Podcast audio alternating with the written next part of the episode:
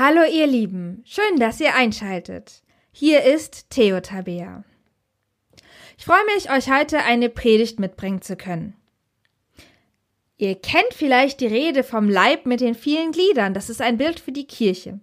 Es geht darum, dass wie zu einem Körper, also einem Leib, viele Glieder oder Mitglieder dazugehören, so wie ein Arm und ein Bein und ein Herz und eine Lunge. Und es ist alles voll wichtig, genauso wie jedes Glied, jedes Mitglied der Kirche voll wichtig ist. Heute soll es um Leib und Glieder gehen, aber in einer etwas anderen Form, nämlich um Licht und Lichter. Viel Spaß beim Reinhören. Liebe Podcast-Gemeinde. Heute möchte ich zwei Texte aus der Bibel sozusagen nebeneinander legen. Vielleicht kennt ihr die Worte von Jesus aus der Bergpredigt. Er sagt zu denen, die ihm nachfolgen, ihr seid das Licht der Welt. Das ist doch ein tolles Wort, oder? Denn ich finde, das drückt aus, dass Jesus uns echt was zutraut. Das heißt, dass wir leuchten, dass wir strahlen können, dass er uns zutraut, sozusagen so von ihm, von Jesus zu reden, dass es öffentlich wirkt und dass er uns zutraut, die Liebe Gottes zu verkünden. Das ist eine frohe Botschaft und deswegen sind wir Licht in der Welt. Aber, und hier kommt mein zweiter Text, wir müssen nicht aus uns selbst herausleuchten. Ich glaube, das wäre auch ganz schön anstrengend. Ich empfinde es als wohltuend, dass das Licht nicht von mir kommen wird, sondern dass es mir schon geschenkt ist. Und dieses Licht wird mir geschenkt, indem ich auf Jesus Christus schaue, denn er ist ja unser Licht, er ist das Licht der Welt. Und wir, so will ich das heute lesen mit diesen beiden Texten aus der Bibel im Hintergrund, wir sind die vielen Lichter, die ihm nachfolgen. Und jetzt lese ich euch mal vor, wie das im Evangelium nach Johannes steht mit dem Licht der Welt. Dazu gibt es nämlich eine ganz coole Erzählung. Also, los geht's. Und Jesus ging vorüber und sah einen Menschen, der blind geboren war. Und seine Jünger fragten ihn und sprachen, Rabbi, wer hat gesündigt, dieser oder seine Eltern, dass er blind geboren ist? Jesus antwortete, es hat weder dieser gesündigt noch seine Eltern, sondern es sollen die Werke Gottes offenbar werden an ihm. Wir müssen die Werke dessen wirken lassen, der mich gesandt hat, solange es Tag ist. Es kommt die Nacht, da niemand wirken kann. Und solange ich in der Welt bin, bin ich das Licht der Welt. Als er das gesagt hatte, spuckte er auf die Erde, machte daraus einen Brei und strich den Brei auf die Augen des Blinden und sprach zu ihm, Geh zum Teich Siloa, das heißt übersetzt gesandt, und wasche dich. Da ging er hin und wusch sich und kam sehend wieder. Jesus als das Licht der Welt, so steht es in dieser Geschichte und es gibt auch den berühmten Spruch, ich bin das Licht der Welt. Wer mir nachfolgt, wird nicht wandeln in der Finsternis, sondern wird das Licht des Lebens haben.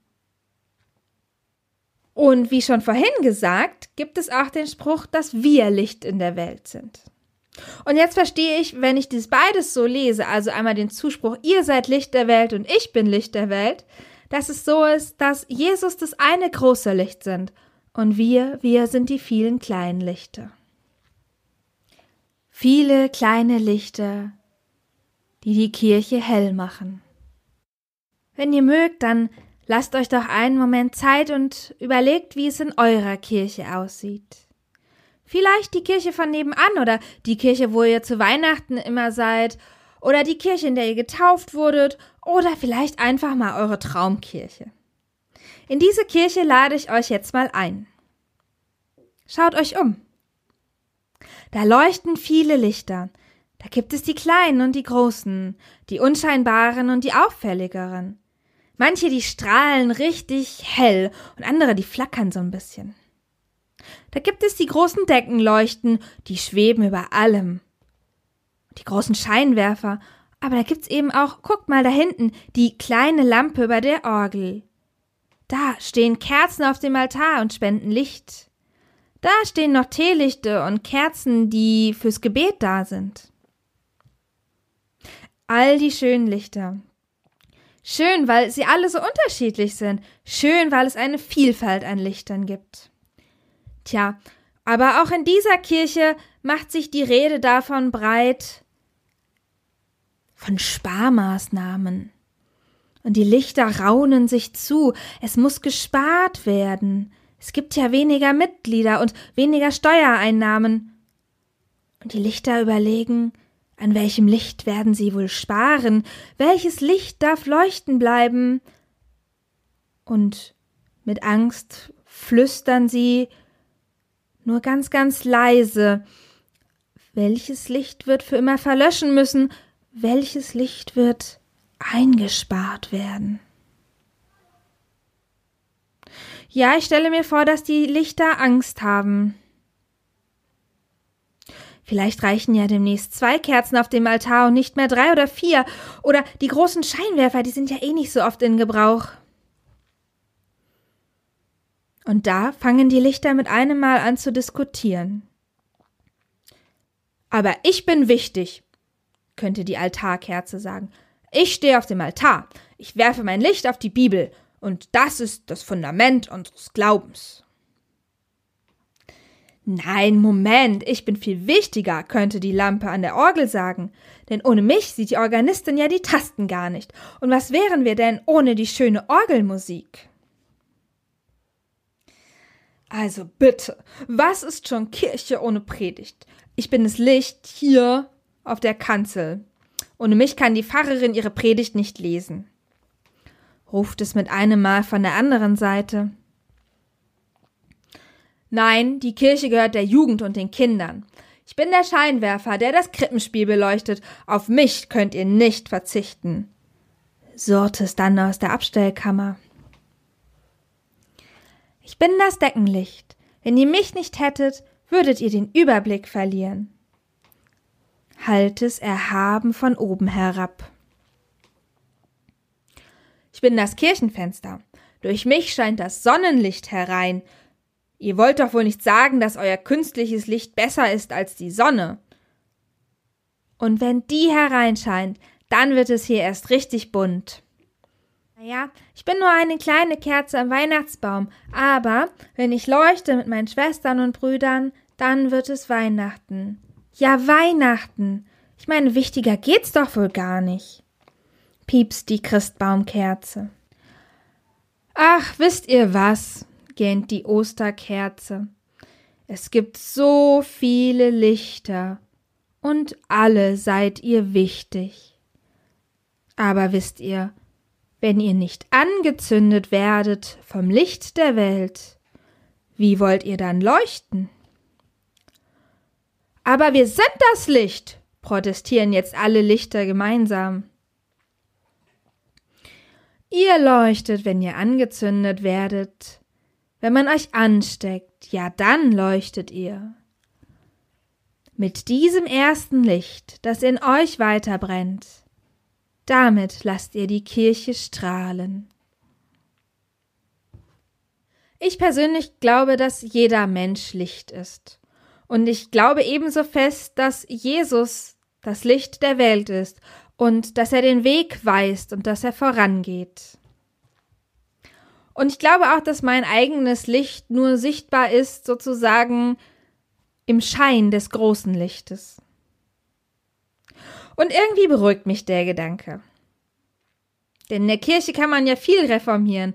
Ich meine, nicht erst seit 500 Jahren sind wir dabei, seit Luther, der die große Reformation gebracht hat.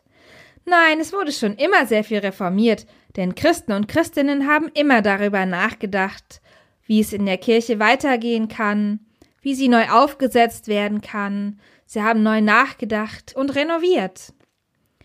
Das ist wichtig, dieser Gedanke, dass immer wieder etwas Neues kommt, und das gehört zur Kirche dazu. Und jetzt wisst ihr ja, dass ich Berufsanfängerin bin. Ich darf wahrscheinlich im nächsten Jahr meine eigene Gemeinde bekommen. für mich als Berufsanfängerin ist es schön, sich das immer wieder klar zu machen. Ich habe den großen Wunsch bei all den Sparmaßnahmen und allem, was wichtig ist in der kirchlichen Arbeit dass nicht verloren geht, warum in der Kirche überhaupt Licht brennt. nämlich weil Jesus Christus Licht der Welt ist. Ich war mal ein Jahr in den USA und zwar habe ich dort mein elftes Schuljahr verbracht. Da war ich oft in der Kirche und vielleicht könnt ihr euch denken, dass es ein bisschen eine andere kirchliche Kultur ist als das, was wir hier kennen. Ich erinnere mich an die Erzählung eines Pastors, der völlig ausgebrannt ist. Und das kann in diesem Beruf auch schon mal passieren. Ehrlich gesagt habe ich davor auch ein bisschen Angst, dass mir das passieren könnte. Und vielleicht deswegen ist mir diese Erzählung noch so im Ohr. Denn wie dieser Pastor da grübelte, dass alles keinen Sinn macht, egal was er tat und wie er sich noch anstrengt, es schien alles keinen Sinn mehr zu machen. Und da wurde ihm klar, dass es eben auch nicht um sein Tun und Handeln geht. Es geht um Jesus Christus. Und dieser Gedanke entlastete ihn und half ihm zu erkennen, dass nicht alles in seiner Hand lag, dass er vertrauen musste und dass alles in Ordnung wäre, wenn er sich von diesem einen Licht leiten lassen würde. Und ich persönlich wünsche mir, dass dieses Licht ganz hell leuchtet in unserer Kirche, in eurer Kirche vor Ort oder wo immer ihr Gottesdienst feiert, wo immer ihr betet, singt oder an Gott denkt. Ich wünsche euch, dass Gottes Licht ganz hell für euch leuchtet. Amen.